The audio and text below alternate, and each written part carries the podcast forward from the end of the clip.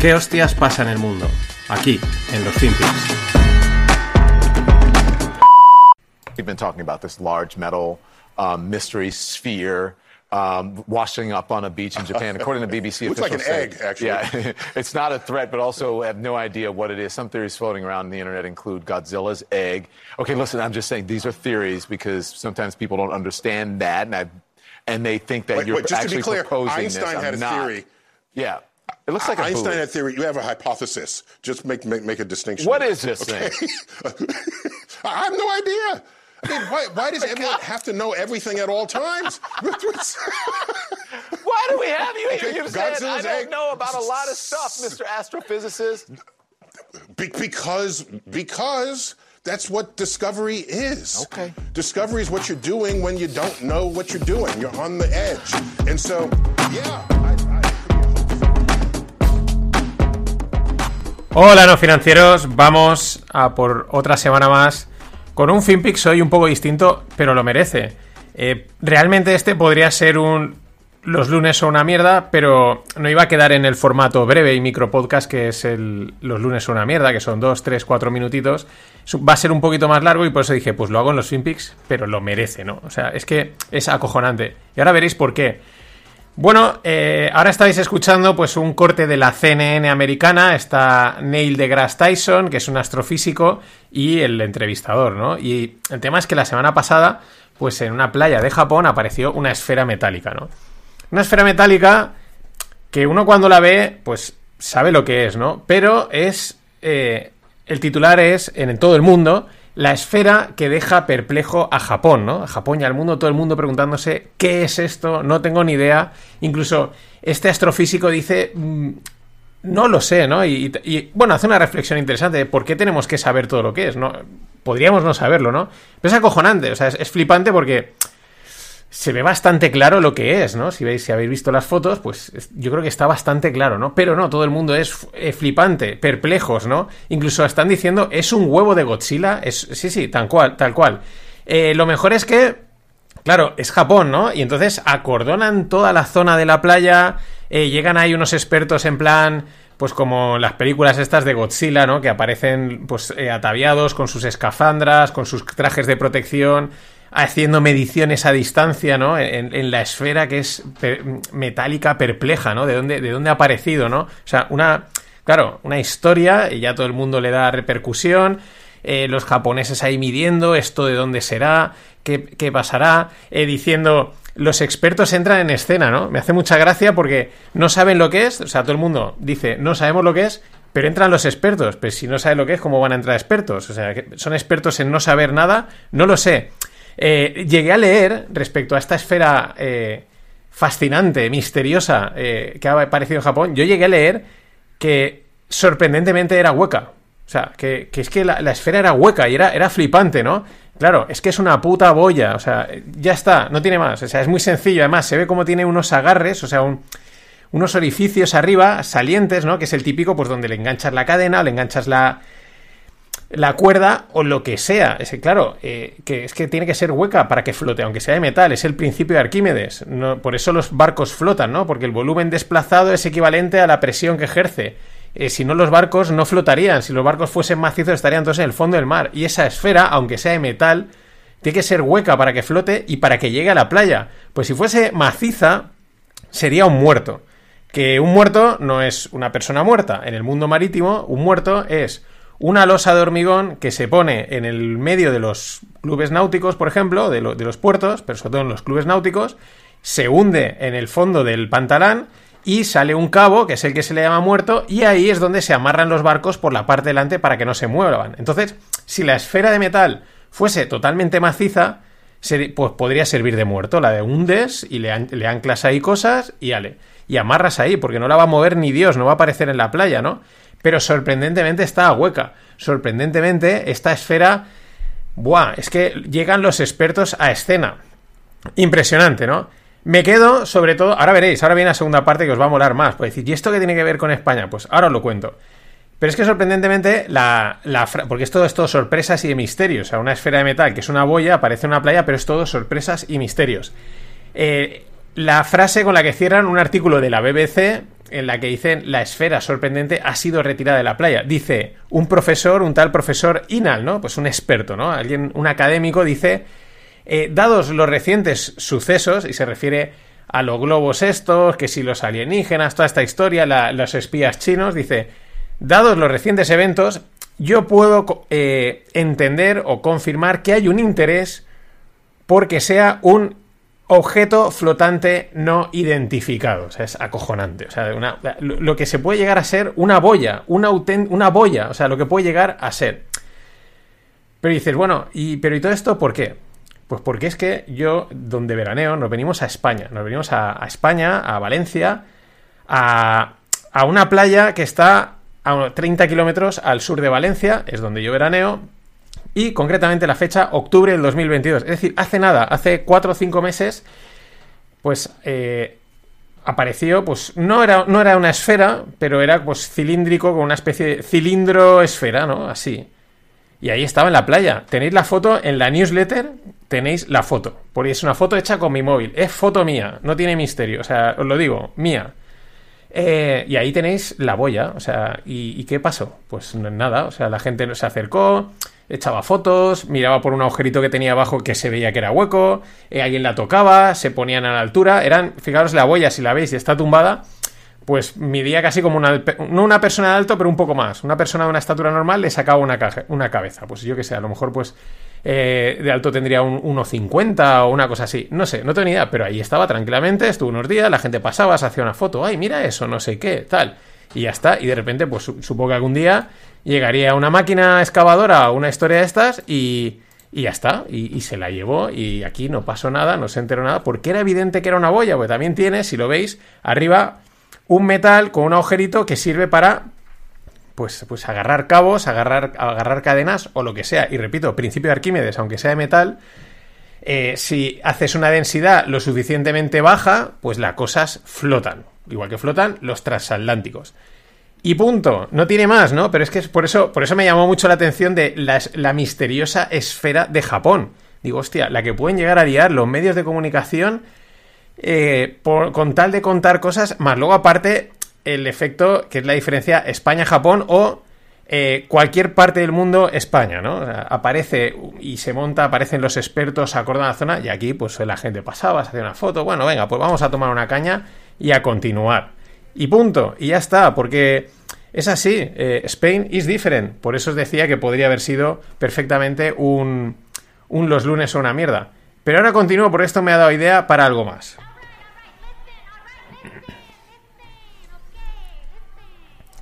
Pero antes de contaros lo que me ha venido a la cabeza, eh, pues recordar, estamos a un par de días de que se cierre la caja de marzo de Descorchify. Tres vinos, tres vinos a descubrir, tres botellitas. Las elige principalmente Pascual, que lo tuve en el Rogle, por 36 euros al mes. Y vas descubriendo vinos de estos que están buenos y a buen precio, entre esos 8, 10, 12 euros. Los descubres y luego pues los puedes comprar también en su tienda. Así que suscríbete, descorchify.com y, y nada, vamos, vamos a continuar.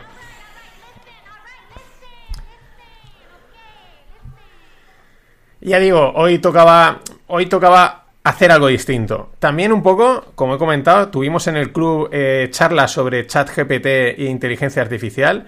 Eh, en el club no financieros, suscribiros, apuntaros, meteros, está guay. Y moló, aunque no contamos, no sacamos nada que no hubiésemos hablado, pero el mero hecho de contarlo, de exponerlo, de, verlo, de, intercambiar ideas, nos quedamos aún pensando, decir, joder, aquí hay mucho, ¿no? Y, y bueno, pues eh, claro, ahí una de las cosas, uno de los temas que salía era pues la creación de contenido, ¿no? Eh, que hay mucho blog, mucho vídeo YouTube, mucho podcast que, bueno, pues lo que te cuentan te lo puede contar el chat GPT y te ahorras tiempo, ¿no? Porque muchas veces se hace mucho relleno, ¿no? Y eso lleva quizás, o va a llevar a los creadores de contenido, entre los que evidentemente me incluyo, eh, pues a, ser más creativos o, a, hacer cosas que realmente una, inteligencia artificial a día de hoy no te pueda replicar, ¿no? Y, ahí estás dándole vuelta a decir hasta qué punto tiene sentido hacer esto de esta manera si no tengo que irme a cosas pues más creativas en el formato que sean, ¿no? Quizás también por eso aprovechar, por ejemplo, de vez en cuando podcast como el de hoy para darle una vuelta a esa, a esa imaginación. Y es aquí donde entra la boya de Japón con la boya de, de España, de aquí de Valencia a 30 kilómetros, con los alienígenas. Porque a mí el espectáculo este de la misteriosa esfera de Japón versus la no misteriosa esfera de España, pues me ha dado para imaginar. La y me imaginé, digo, ¿cómo sería la famosa invasión alienígena en cualquier parte del mundo versus España? ¿Cómo, cómo sería? Vamos a coger que caen en una playa de Japón los alienígenas. Venga, puede ser Japón, podría ser, ya sabes, o sea, le han dado bombo en cualquier lado. Puede ser cualquier sitio, en Japón. Claro, el alienígena sale y de repente lo que se encuentra son a tres tíos con escafandra, la gente mirando de lejos, todo acordonado, eh, con unas maquinitas midiéndole y dice, a ver, eh, el alienígena dice, yo venía aquí a exterminar a esta gente y se lo merecen. O sea, qué, o sea, qué, qué bienvenida es esta, ¿no? Y el alienígena al final dice, joder, es que ni siquiera me han dicho hola, o sea, no, no ha pasado nada. Eh, a tomar por saco. Saca el rayo láser. Vale, ventílate a todos los de esta playa, a invadir y a destruirlo todo. Eso es probablemente lo que pasaría, porque es una recepción fría, distante, mm, poco amigable, no es un, no es un bienvenido Mr. Marshall, no, no sé, no, es que... Es que es normal que te exterminen si tú lo recibes así. O sea, si, si, si los tratas con tal frialdad y enviándole a unos tíos con escafandra, ¿no? ¿Qué pasaría en España, no? Es la pregunta. Dices, vale, imagínate que esa nave eh, pues aterriza en una playa, en cualquier playa de España, ¿no? Ya no quiero decir, imagínate ya, de las del sur donde ya hay más alegría constantemente, ¿no? Porque te puedes caer en una playa del norte que a lo mejor hace frío, está, y a lo mejor tampoco encuentra a nadie. Pero vamos a tirarnos que cae en una playa más del sur, eh, buen tema y tal. El alienígena sale de la nave y de repente, o sea, de repente hay como un lapso temporal, o sea, hay como, un- como una, una parada. Y el tío de repente dice, llevo tres horas sentado en, en el salón de la señora Vicenta, me ha sonsacado toda mi vida, la de mis hijos alienígenas, de dónde venimos, o sea, lo sabe ya todo de nosotros. Y ella me ha contado dos cositas, pero es que ¿en qué momento he pasado de que yo venía a invadir esta playa a estar en casa de la señora Vicenta, que ya tomó el té, pero es que ahora me está cocinando una tortilla y, joder, huele de puta madre y me tengo que esperar a comerla? Pero es que ya lo saben todo, o sea, eh, estamos ya vendidos, la- la, eh, ya somos parte de esta gente, no, podemos invadir España, no podemos invadir el mundo, esto es una maravilla, aquí se está de maravilla, o sea, pero por favor, reporta a nuestro líder supremo en el planeta ZK80 que no, que estamos equivocados, que, que hay salvación para la humanidad. ¿En qué momento, o sea, en qué, qué ha pasado en estas últimas tres horas? Pero ya lo saben todo de nosotros. Porque eso es lo que pasaría. O sea, la gente se acercaría aquí y diría, bueno, pero te vienes a la alienígena, pero te vienes a tomar una caña o no. O sea, déjate de rollo, déjate de láseres, luego ya nos matarás. Y eso es lo que me ha dado para pensar. Darle a la imaginación, darle a la creatividad para intentar combatir al chat GPT, IA y todas estas historias de las que seguiremos hablando porque cada vez salen cosas más chulas y más potentes. Así que nada, con este episodio, como dice un poco Pere, al que le mando un saludo, estilo goma espuma o como de absurdo, eh, pues empezamos el lunes, lunes, martes, según cuando me escuches. Nada más. Hasta mañana. Always look on the bright side of life. Always look on the light side of life. Okay, so the movie goes like this The biggest drug cartels in the world get together and buy up all the media and all the politicians and force all the people in the world to stay locked in their homes, and people can only come out if they take the cartel's drugs and keep taking them over and over. I threw the script away. I mean, who is going to believe that crazy idea? Hola, no financieros. Vamos por otro FinPix. Aquí escuchabais a Woody Harrelson, el gran, el gran actor. La última, la última gran serie que le recuerdo es la de True Detective. Y esto lo está. Esto es un, un sketch de introducción, un monólogo de humor, en plan. En la NBC, en el programa de humor, el Saturday Night Live, donde pues suelen llevar a algún personaje famoso y pues hace el monólogo, también se disfraza y es donde salió Elon Musk haciendo de mil cosas. Han salido muchos, ¿no? Y ahora pues ha salido Larry David con este monólogo que dice, pues lo dice todo, ¿no? Dice, oye, eh, imaginemos eh, que se juntan todos los carteles de drogas o los cuatro principales carteles de droga del mundo, eh, encierran a la gente y solo pueden salir si toman su droga. Dice, ¿quién va a creerse este, mm, este guion, ¿no? Mm, Está claro a lo que se refiere. E igual por hacer este podcast, pues dentro de un año YouTube me mete un strike en el canal, una cosa de estas, pero es que esto hay que comentarlo. Pero no por, por la teoría conspiratoria y toda esta historia. No, no, no. Es por el, el juego mediático. Creo que lo comenté en, en. Bueno, lo comenté seguro en una lupa. Pero no sé si era en abierto no, que era el gaslighting, ¿no? Y, y va un poco en esa línea. No es que te vayan a hacer. El gaslighting va a hacerte creer a ti que eres el culpable de todo. Pero sí en ese. en esa confusión, ¿no? Porque. mm, ahora. ¿A qué viene eh, este mm, sketch, este monólogo permitido, porque evidentemente esto está permitido, porque si no, no, sale adelante, en la NBC, que es un canal mainstream, en un programa de humor como es el Saturday Night Live, pero recordemos que hace un tiempo, con este tipo de cosas, ni media de humor, ¿no? Y ahora, sin embargo, ¿qué está riéndose del- de las conspiraciones o no? ¿O está diciendo, señores, ha pasado esto? Es el juego, el, juego de la constante confusión, de ir de un lado a otro, de venir, de ir, de volver, y al final la gente ya no sabe ni qué creerse, ni qué no creerse, eh, y, céntrate, olvídate de todo y sigue en tu vida. Pero muy chocante. Porque claro, al mismo tiempo, esto, eh, repito, en la NBC, en el Saturday Night Live, que es un programa muy seguido. Y al mismo tiempo salen en un montón de medios, como es la revista Rolling Stone, el Huffing- el HuffPost, Variety, Daily Beast, es decir, en bastantes medios dice Woody Harrelson sale a difundir eh, teorías eh, conspiratorias de los antivacunas, ¿no? Eh, constantemente, ¿no? Pero es que está saliendo de la NBC, es que igual probablemente el, no lo sé, no lo he mirado, pero eh, los propietarios de la NBC eh, también son propietarios de estas, eh, seguro, de estas publicaciones, ¿no? Es ese juego, el juego de la, de la locura, da igual quien tenga razón, da igual cuál sea la verdad, lo importante es confundir al personal todo lo que se pueda y más.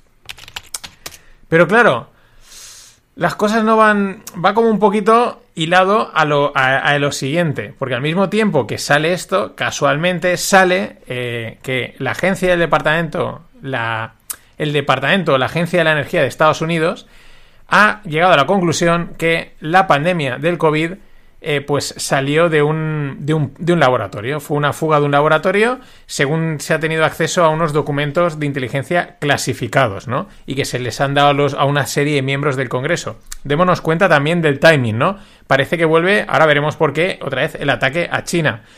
Claro, la agencia de la energía, iba a decir departamento, uy, la agencia de energía, que me estoy confundiendo, eh, se une con eso a las investigaciones del FBI en decir que el, que el virus, pues que salió de un laboratorio chino y se, y se propagó por el mundo. Con eso son cuatro las agencias eh, americanas de, pues eso, instituciones eh, que se unen a, a decir que, que juzgan que fuese algo de transmisión natural y que simplemente pues saltase del pangolín de turno a las personas, sino que apuntan directamente a China. Lo cual, eh, ya lo, comenté aquí, ya lo dijo, que era sin saberlo, conociendo la biología, conociendo cómo funciona todo, era muy difícil que, que algo saltase así, porque necesita mucho tiempo, muchos procesos, muchos, mm, muchos saltos y no están de hoy para mañana. Pero claro, ¿qué está pasando al mismo tiempo con China y Estados Unidos? La semana pasada, los americanos y Europa también decían a China, oye, como le suministres armas a Ucrania, pues digo, perdón, a Rusia, pues no la vamos a tener, pero te caerán sanciones, no deberías de hacerlo. China que decía, no, tranquilo, nosotros no vamos a hacer nada. Pero claro, ¿cuál, esto es lo que dicen, pero sabíamos que algo están negociando. Entonces China está negociando con entregarle a Rusia drones kamikaze que pueden llegar entre 35 y 50 kilos de, pues de, de- material de, carga, ¿no? De, de bomba. Eh, claro, esto es lo que los americanos, concretamente Blinken, que es el secretario de Estado, había avisado a los chinos. Eh, ¿Qué pasa? Si, que están cruzando la línea, no están cruzando la línea, es el teatro este de, bueno, yo voy a decir una cosa, pero realmente hago otra, tú ya sabes que yo voy a hacer otra, pero, en fin, esto sigue a su marcha, ¿no? Claro, mm, yo creo que va todo, eh, pues, es todo el jaleo en el que llevamos desde hace tres años, mm, que algún día sabremos exactamente qué tipo de guerra es en la que hemos estado o en la que estamos metidos, las cosas como son. Pues claro, esto es lo que dice que eh, eh, mm, la cuenta, el, perdón, el periodista Kylie Bass, que es bastante reputado en estas cosas, dice, bueno, poco a poco las piezas van llegando a, su sitio, ¿no? Y las fricciones entre Estados Unidos y China, pues como que empiezan a- a hervir, ¿no? Pero bueno, esto también es un poco como la, la famosa recesión, o sea, está que viene, que viene, que viene, que viene, y el tiempo va pasando. Pero, oye, pues son hechos que suceden. Pues claro, pero al mismo tiempo que dice China, pues que ellos se mantienen objetivos e imparciales eh, respecto a la crisis de Ucrania, ¿no? Punto. O sea, no, que ellos no, que no se meten en nada. Y eh, al mismo tiempo, un general americano, un tal Sullivan, dice que, pues que si China le da asistencia militar a Rusia por la guerra de Ucrania, pues que eso tendrá un coste real, pero que tampoco lo va a hacer, ¿no? Es que todos juegan al a te doy un capote, pero luego también te digo, no, pero, pero es, es más bueno de lo que parece, ¿no? Pero yo te doy un capote por aquí y te doy un ataque por allá. Y, y mientras, pues la, digamos, la historia va, sigue avanzando. Pero es que al mismo tiempo nos vamos al lado financiero. Porque, ¿qué es lo que lleva sucediendo desde hace eh, ya un año y pico? No, un año, perdón. Eh, Estados Unidos retirando eh, dinero del mercado, ¿no? Son los famosos QT, los quantitative tightening, que es quitar dinero del mercado, quitar liquidez, y por lo tanto es una de las razones por las que los mercados han caído. Unido a la subida de tipos, va de la mano.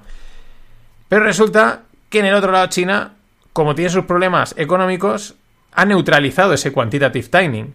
¿Cómo? Metiendo liquidez al mercado, ¿no? Entonces, es como está contrabalanceando a Estados Unidos, está contraponiendo a Estados Unidos. La pregunta es, claro, eh, si Estados Unidos quita la liquidez y el otro se queda con la liquidez, el otro puede hacer tumbar al mercado, pero también tendría pérdidas. Que ahí hay también, ahí hay algo que se podríamos decir, ¿no? No, no, no podemos ver todo esto como cosas aisladas, casuales, fíjate lo que pasa. Hay algo, no lo podemos tampoco saber, porque si no, pues, pues igual no estaríamos aquí hablando y estaríamos en otro sitio, ¿no?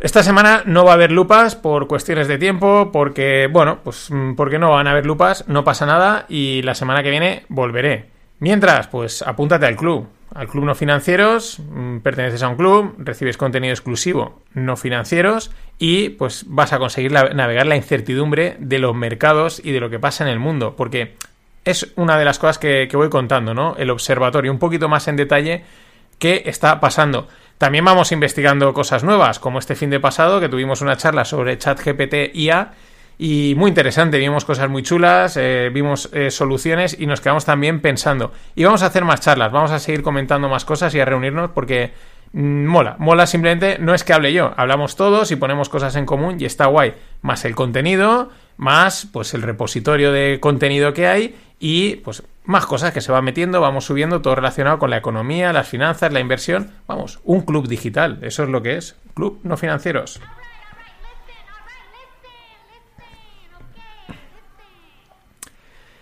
Y seguimos con China, ¿no? Porque hoy, va de China principalmente. Hemos visto el, el ataque del tema del virus, que si le vas a dar las armas a Ucrania, pues te las vas a ver, pero yo también igual estoy por el otro lado haciendo algo.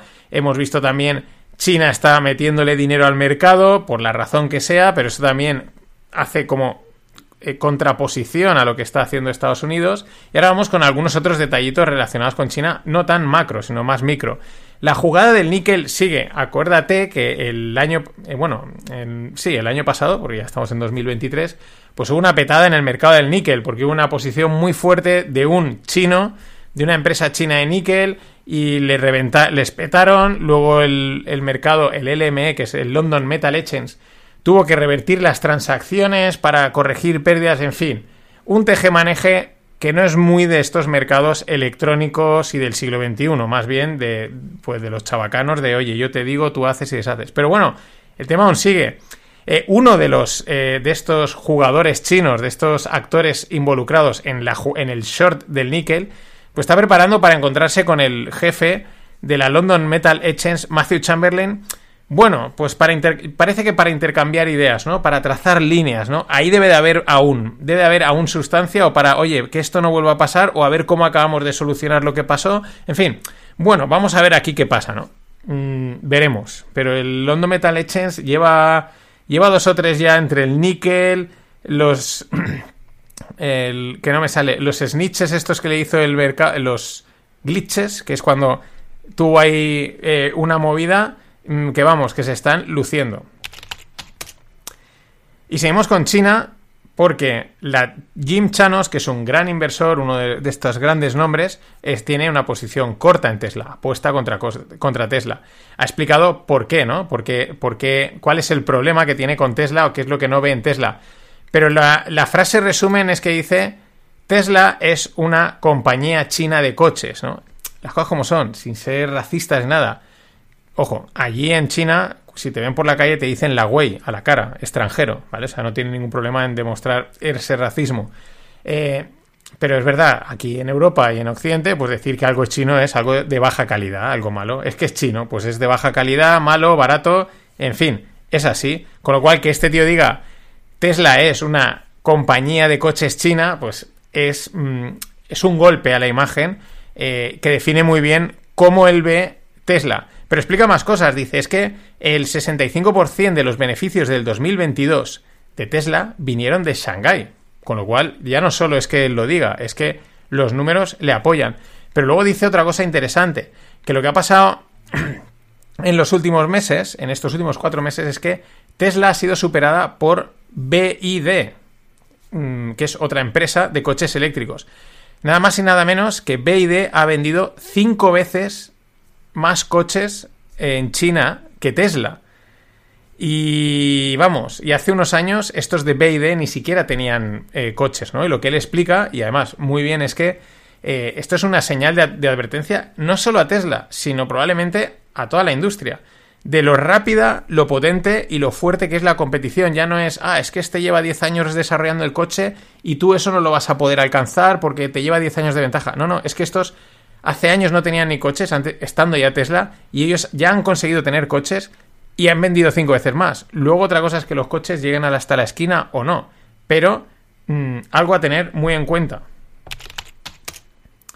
Y desde Japón, desde el CEO de la empresa Kyocera, la mítica de, de impresoras, que me había quedado ahí bloqueado, Mm, dice que China ya no es la fábrica del mundo. Es verdad que Kyocera es japonesa y los japoneses y los chinos ya sabemos que tampoco es que se lleven muy allá. Entonces, mmm, lo podemos tomar con pinzas, pero también es, es, interesante, bueno, y encaja muy bien en lo que está sucediendo, ¿no? Sobre todo desde que Estados Unidos le ha metido el ban a los chips a China, pues eso le, restringe mucho y están habiendo movimientos. Por eso tampoco...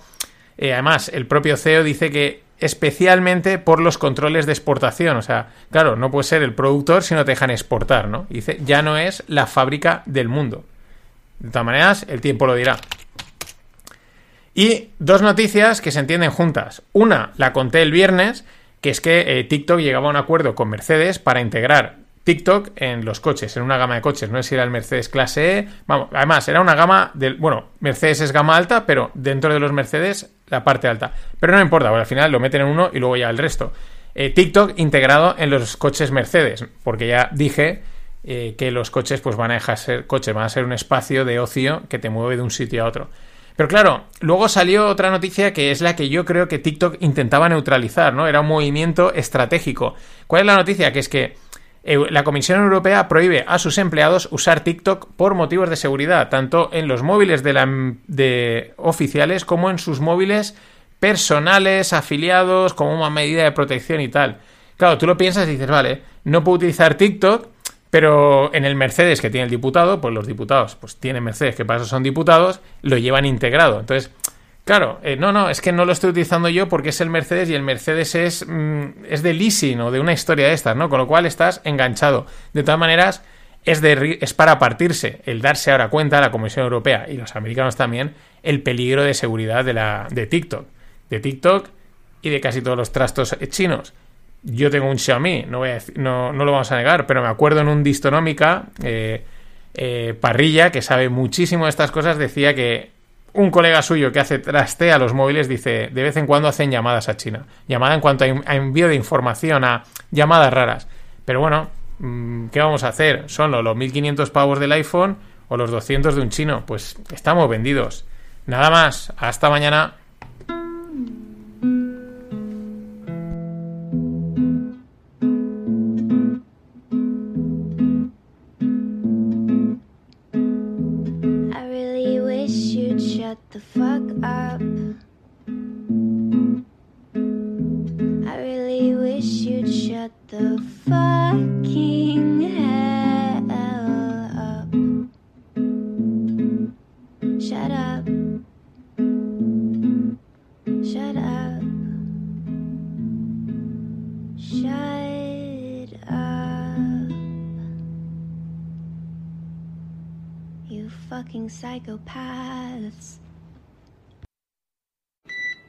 We have to win the fight against inflation because if you look at where we are in terms of growth, we are not in a great place. We are mostly considering uh, second round effects.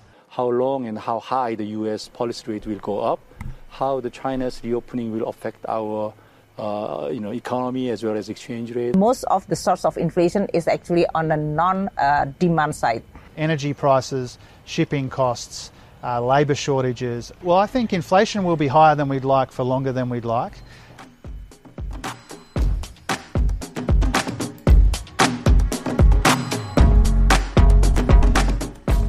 Hola, no financieros. Vamos a por otro día más, otro FinPix. Aquí teníamos a varios gerifaltes, que si la directora del Fondo Monetario Internacional, el presidente de Corea, la presidenta de Filipinas, el australiano, no son muy habituales. Bueno, la georgieva está sí, pero los otros pues son de países que normalmente pues son importantes, pero no, no suelen copar las portadas, ¿no? Hablando de la inflación, ¿no? Que les preocupa, ¿no? Que, hay que pelear contra la inflación, que es algo que es verdad que el último dice va a estar más, más tiempo del que esperamos.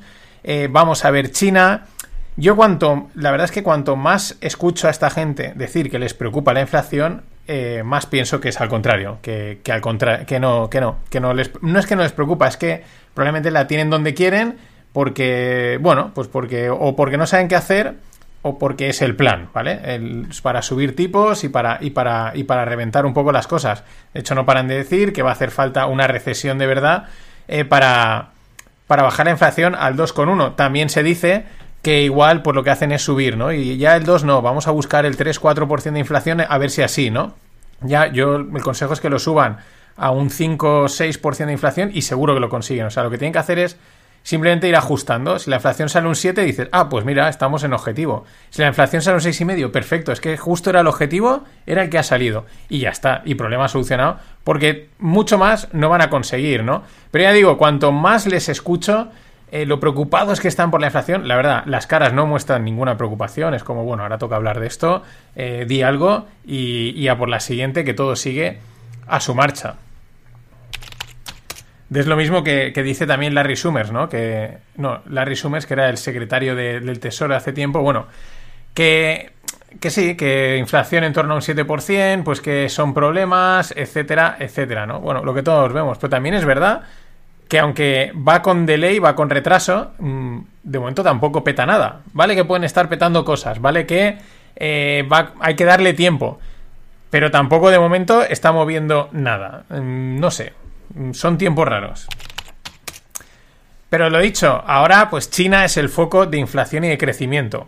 O no, ¿vale? La narrativa es, no, es que China ha reabierto, ¿no? Vamos a ver qué pasa. eh, o quizás es solo distracción, o quizás es verdad. La narrativa principal antes de que reabriese en China era, si China reabre, es inflacionario, es deflacionario. La principal, la que digamos más cuajó y más ganó por. más escuchabas, ganó por goleada tampoco, pero sobre la que se decanta es que la apertura de China es inflacionista para el resto del mundo, porque exporta inflación. Vamos a verlo, vamos a verlo, porque eso es lo que ahora, pues esta gente empieza a decir, ¿no? Al final es, siempre se encontrar una excusa, entonces la excusa puede ser perfecta, decir, no, es que, es que como China ha reabierto, pues es que tenemos inflación, ¿no? Y cuando no era una cosa era la otra, y tú mientras, pues va pasando el tiempo. También a ver, porque están esperando, el, como China está metiendo dinero en el mercado, el crecimiento de China, si eso puede realmente reactivar las bolsas. Vamos a ver esto, esto de China en qué queda, ¿no? Tampoco sé hasta qué punto confiar en lo que ellos digan o hagan es una buena solución. Porque eh, China, eh, pues por ejemplo, su PMI, sus datos de manufacturas, pues han subido a un 52,6. Es el mayor nivel desde, eh, desde abril del 2012. O sea, están, han reabierto fuertes, pero es normal. Si vienes de la parada, pues como pasó aquí en Europa y en Estados Unidos, que después de reabrir todo era muy fuerte, claro. Vienes de, de estar parado. ¿Cómo no va a ser fuerte?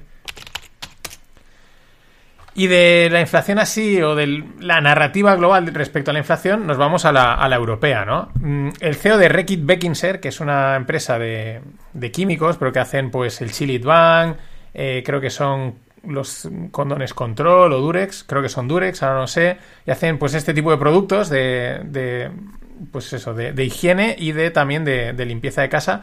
O sea, es un, es un pepino, Reckitt Beckinser, pues dice que no hay duda de que Europa tiene mucha más presión que Estados Unidos en cuanto a la inflación.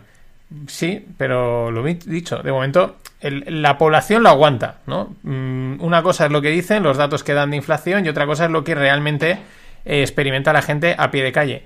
Sobre todo se ve en el grocery, o como dicen en Reino Unido, o en la comida, ¿no? Eso es do- donde la inflación más fuerte está y donde más impacta a la gente, porque es donde más dinero se gasta. Por ejemplo, en Reino Unido, esta inflación ha llegado a un 17,1%, que es que se dice pronto. O sea, ya quizá estamos ya tan acostumbrados a hablar de la inflación, a dar cifras y cifras que te dicen un 17,1 y dices, bueno, bien, vale, pues un 16 sí es mucho, ¿no? Pero es 17, que la, que la comida suba un 17,1% es una auténtica barbaridad. Pero ahí estamos. Por eso yo ayer decía que la inflación deberían de reportarla a Mercadona. Y punto. El resto no nos la cocinéis. Que Mercadona nos diga realmente la inflación porque es el que realmente lo sabe. Y es que salieron los datos de inflación de España y Francia, ¿no? Y pues vuelven los miedos, ¿no? El mes pasado había habido una relajación en cuanto a, a la subida. No, no es que había bajado la inflación, sino simplemente es que no estaba subiendo, se había como estabilizado. Y, y ahora vuelven los miedos porque España vuelve a subir perdón, un 6,1 en, en febrero y el esperado era un 5,7. Y Francia sube un 7,2 eh, armonizado y se esperaba un 7. Estoy quedando sin voz, ¿eh? Perdón. Eh, con todo esto, pues los tipos del, del ECB, según los mercados monetarios, que son los que están cotizando, no es que hayan llegado aún, pero eh, son los que cotizan un poco, eh, se anteponen a lo que puede venir y no se esperan a que, a que se hagan las subidas, sino ya empiezan a cotizarlas. Entonces los mercados monetarios están cotizando unos tipos del Banco Central Europeo al 4% por primera vez. Eh, esto es mm, rompedor. En Estados Unidos ya tienen, ya tienen ahí su bono a un año a un 5%, pero claro, tienes que irte a Estados Unidos, bueno, irte me refiero, invertir allí, eu- cambio euro-dólar, etcétera. Pero claro, cuando empiecen a aparecer aquí, si ya ha sido una locura, las letras del tesoro al 3 y pico, eh, bonos a un año o, cos- o a- o cosas así al 4, 4 y pico por cien, la gente yo creo que se puede volver absolutamente loca.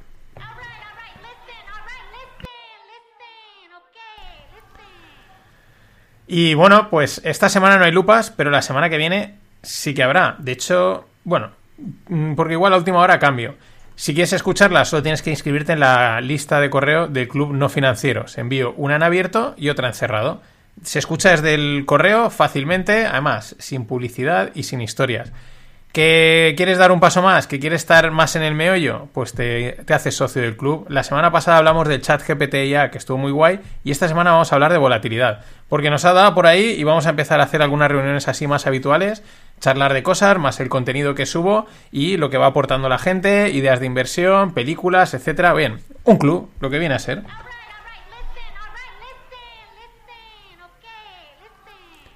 Y de los tipos de interés, pues nos vamos a otra, a otro sector dentro del mundo de la inversión o el mundo económico importante, porque como todos, pero quizás es el que primeramente se ve más afectado por los tipos de interés, como es el sector inmobiliario. Evidentemente, subida de tipos, pues hacen que las hipotecas se encarezcan y por lo tanto la gente se piensa mucho más lo de hipotecarse, ¿no? O se endurecen las condiciones para acceder a una hipoteca porque ya los números no cuadran tanto y la cosa no es tan alegre.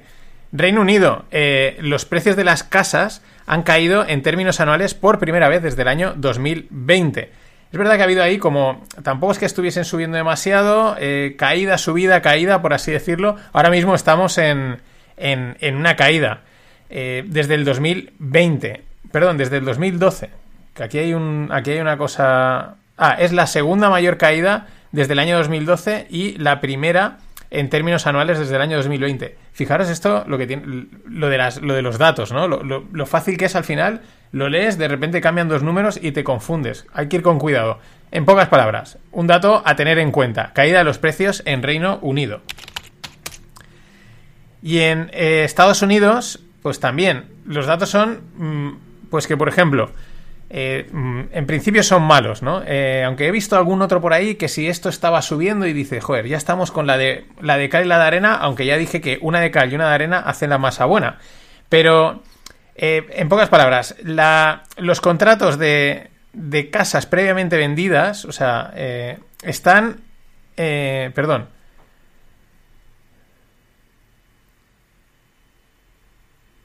O sea, exacto, perdón.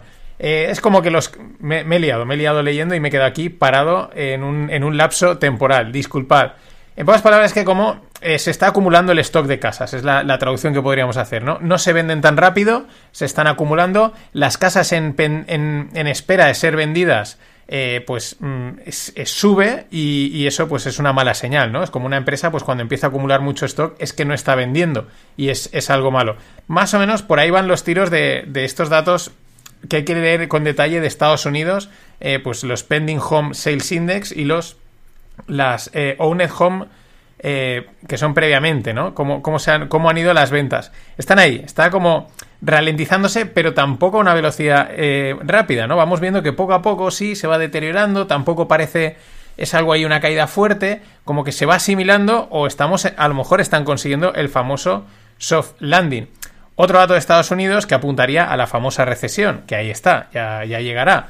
Eh, pues eso, que la actividad en el, en el mercado inmobiliario en general, las ventas en general, pues llevan una caída enorme a nivel de 2008, 2009, 2010. La caída es brutal. Si la veis en la newsletter tenéis el gráfico y, y bueno, pues, pues eso. Van, son datos que apuntan a que la cosa no está bien, pero de momento vamos tirando.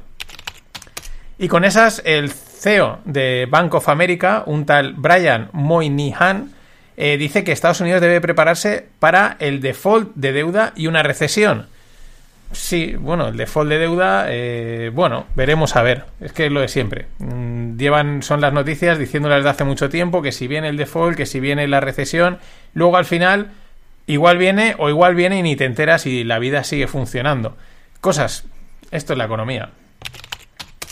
Y bueno, ayer salía la noticia eh, que es, bueno, mm, pues que la empresa española Ferrovial traslada su sede social a los Países Bajos y va a cotizar en Estados Unidos. Eh, claro, mm, hay mucha gente que dice, no, es que claro, ya prácticamente lo tenían todo fuera. Hombre, tú no te vas de un día para otro, tú te va- vas yendo poco a poco y cuando llega el momento, dices, pues sale, ahora ya para lo que queda en casa me voy. No, no te vas de golpe. O mejor dicho, no es que te vas, es que te van poniendo la alfombra para que te vayas, te lo van poniendo fácil, ¿no? A mí me hace gracia el mensaje este, sobre todo estaba en el mundo startup, ¿no? Porque habían montado un comisionado, el gobierno y tal, que era España Nación Emprendedora, ¿no? Realmente es España Erial Emprendedor, ¿no? Porque aquí no va a quedar ni el tato, absolutamente, pero es que ni el tato, literalmente. Lo busquen como lo busquen, esto es para echarse, para echarse a temblar. Luego el día de mañana será la, volveremos a ser la generación mejor formada y fíjate, no encuentra empleo. Claro que no encuentra empleo porque nos lo llevamos cargando desde hace 20 años pensando que el dinero cae del cielo. Yo digo que deberían de hacer una manifa, igual que hace unos años había una manifestación cuando empezó la crisis contra los empresarios, pues ahora debería haber una, una manifestación de los empresarios diciendo todos somos ferrovial, ¿no? O sea, esa, esa manifestación que no saldría en ningún sitio, que vamos, no quiero pensar ni cómo acabaría a nivel mediático, eh, es necesaria, todos somos ferrovial. De todas maneras, para estos momentos pues tenemos que acudir a uno de nuestros padres, eh, aquí en No Financieros, porque es, es una máquina. Es una máquina, es un tío que cuando habla pues por el acento que tiene parece un tío de pueblo y por la forma que tiene expresarse pues parece un tío muy básico y que, y que casi parece que es un cateto hablando, ¿no? Porque es la sensación que, que te puede transmitir y encima lo que dice pues choca mucho y rompe mucho, pero luego con el tiempo pues es que se cumple, es que se cumple y el tío pues es, es Ismael Clemente. Esto lo he recuperado, es un saludo a Javier Goitia que ayer me lo recordaba en el Telegram y digo, pues lo voy a meter. que me acuerdo todavía, y Miguel se acordará también, que cuando fuimos a hacer nuestros roadshows en, en el año 2014, pues tú ibas donde los inversores internacionales y decías, oye, pues una SOCIM es un régimen nuevo que ha creado el Estado español y tal, y te decían, lo cambiarán. Hombre, ¿qué coño lo van a cambiar? Spain, OECD, Spain, tal, part of the European Union. Tú explicabas, oye, tal, ahí con una convicción tremenda, que no pueden... lo cambiarán. Y ya cuando te ponías un pesado que no, coño, que no lo van a cambiar y tal, decían, Johnson, ven, Johnson, mira, Johnson es mi compañero de renovables. ¿A ti te cambiaron el régimen? No, a mí me cambiaron el régimen, no, a mí me jodieron vivo y tal, y estos tíos no son fiables y no sé cuánto, no sé qué. ¿Y qué dices?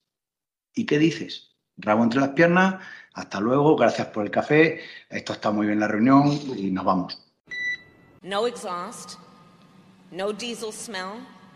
The bus has Wi Fi and even USB outlets next to every seat. I mean, come on, imagine. You can charge your phone on your way home from work. That's good stuff.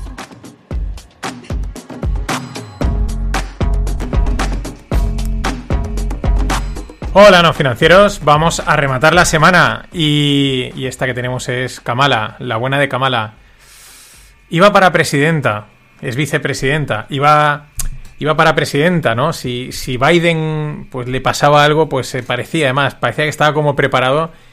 Y a este paso es que no llega ni alcaldesa. O sea, con este tipo de. Es que está hablando de un autobús que es que tiene para cargar mm, el, el móvil, ¿no? Porque puedes conectar un USB.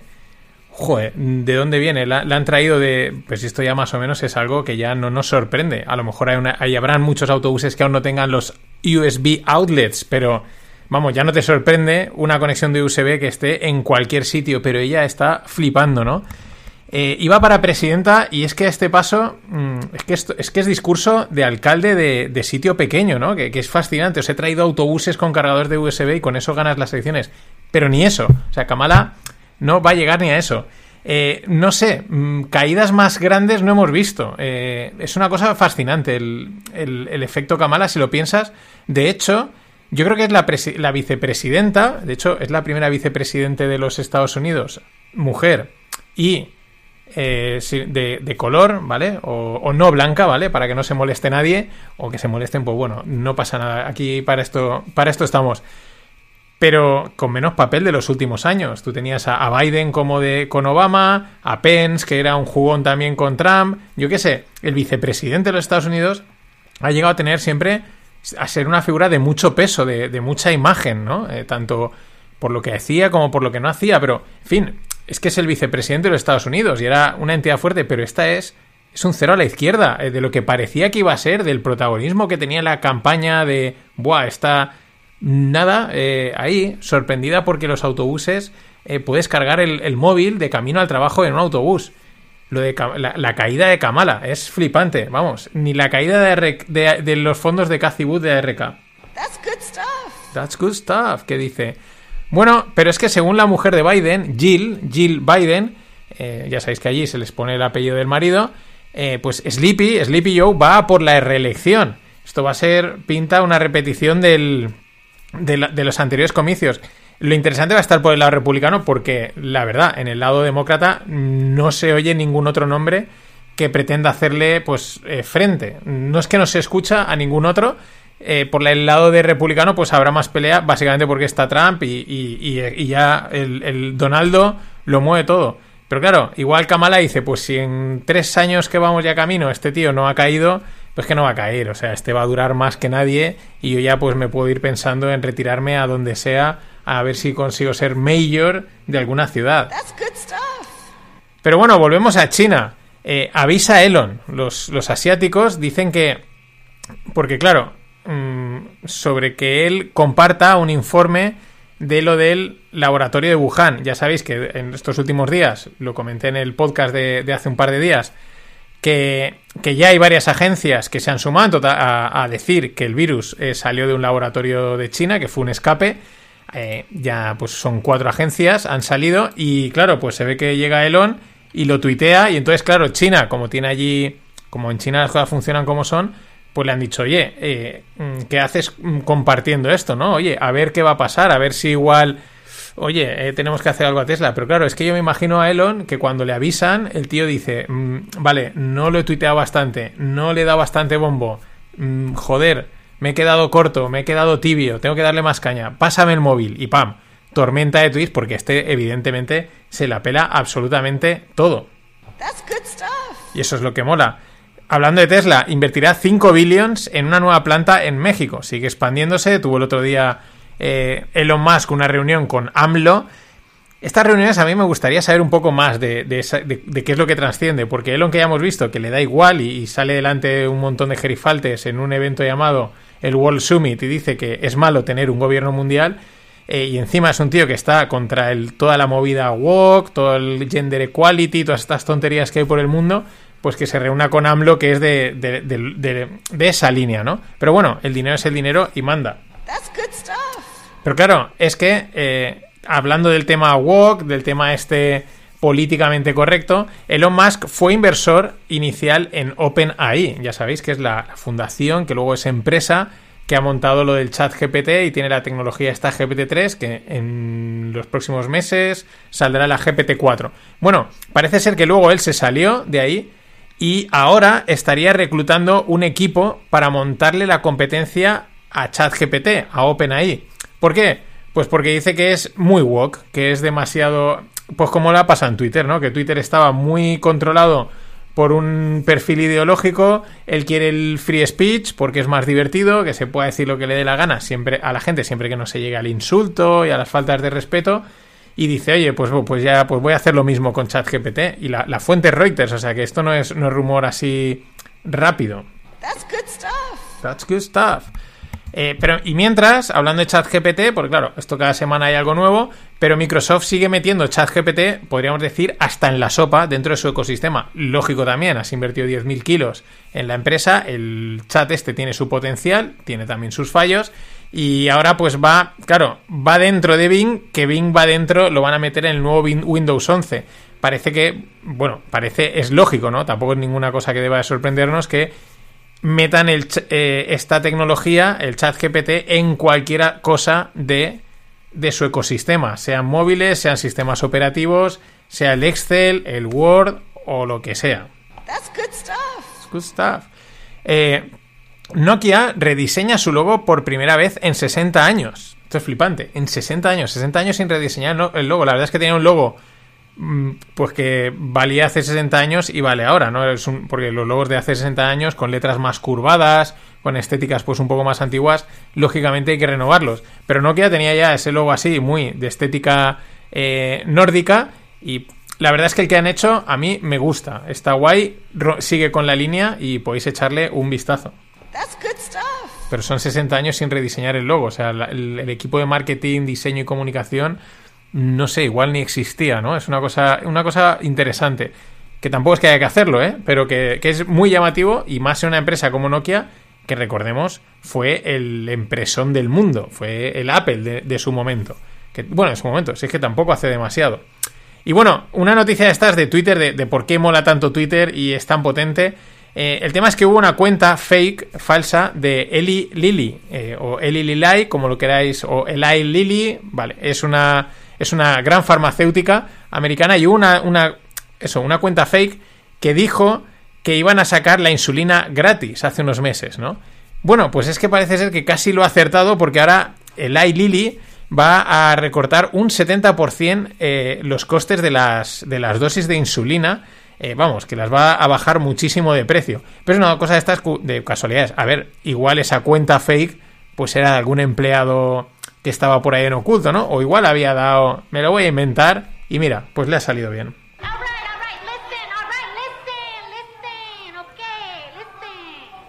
Pues listen, listen, ok. Eh, Rogle 29 lo grabé ayer con un, con un oyente del podcast y también podcastero. Y, y nada, hablamos de cine, de coches eléctricos, de vino también, de series, ¿vale? Y saldrá en breve. No hoy, mañana, antes de que acabe el fin de, probablemente el viernes, a lo largo del viernes, lo tendrás eh, disponible. Así que, stay tuned.